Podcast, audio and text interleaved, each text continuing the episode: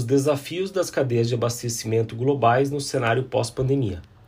Da mesma forma como as interrupções das cadeias de abastecimento ocorreram de maneira sincronizada na maior parte do globo no início do ano passado, o mesmo é válido para o movimento de retomada econômica no cenário pós-pandemia.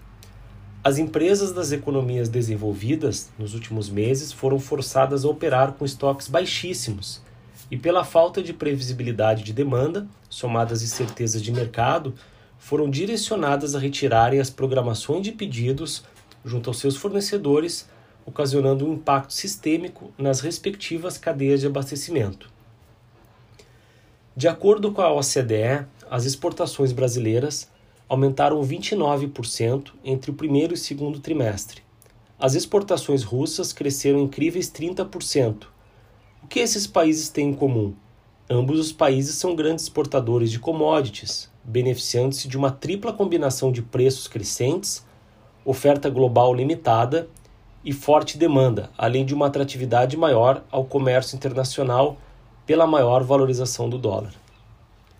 Muitos países emergentes, ao migrarem a sua estratégia comercial para clientes externos, em função da maior atratividade cambial, diminuíram a disponibilidade de insumos e serviços nos mercados internos, forçando um aumento de preços a partir da concorrência pelas carteiras e programações de vendas das empresas com maior vocação para exportação. Com relação ao cenário logístico global, a pandemia destacou que os portos precisam de novos investimentos, incrementos em eficiência operacional. Os sistemas de infraestrutura portuárias ficaram sobrecarregados no ano passado em diversas regiões, aumentando os custos tanto para os exportadores quanto para os importadores. Existem atualmente 353 navios parados fora dos portos em todo o mundo, mais que o dobro do número do início do ano. Sobre o cenário atual das commodities metálicas, os preços do cobre e do alumínio estão atingindo seus níveis mais altos em 10 anos, à medida que a demanda global por materiais e serviços, desde materiais elétricos a embalagens, se recupera da pandemia. Os preços do alumínio subiram 30% em 2021, atingindo uma alta de fechamento de 2.615 dólares por tonelada recentemente. A alta dos preços é um alívio bem-vindo para uma indústria que tem sofrido por anos de excesso de oferta em meio à expansão implacável na China.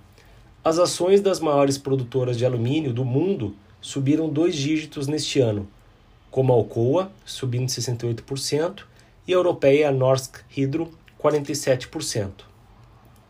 Repassar os custos para o próximo comprador na cadeia de suprimentos, seja para revenda ou até mesmo ao cliente final, é o principal objetivo dos fabricantes nesse momento, mas isso pode ser menos atraente para empresas que tentam manter os preços competitivos para reter ou ganhar participação de mercado. Nem todos os aumentos de custos são inevitáveis. Os compradores sempre têm a capacidade de negociar com os fornecedores e gerenciar as pressões inflacionárias com ferramentas como surcharges, por exemplo, que podem ser removidas posteriormente e exigindo que os fornecedores forneçam uma abertura maior dos seus custos. Se as empresas não conseguem repassar os custos, elas consideram táticas como fornecedores alternativos, automação de processos ou até mesmo a tradicional prática do cherry picking. As empresas que buscam a mudança de fornecedores precisam considerar o custo da mudança. Algumas empresas podem procurar fornecedores próximos, quando possível, no mercado atual, e uma tentativa de reduzir ainda mais os seus custos logísticos. O mais importante agora é a confiabilidade e a resiliência das cadeias de abastecimento. A grande questão a ser respondida pelos profissionais de compras nesse momento é o quão confiável é o abastecimento das suas fontes atuais.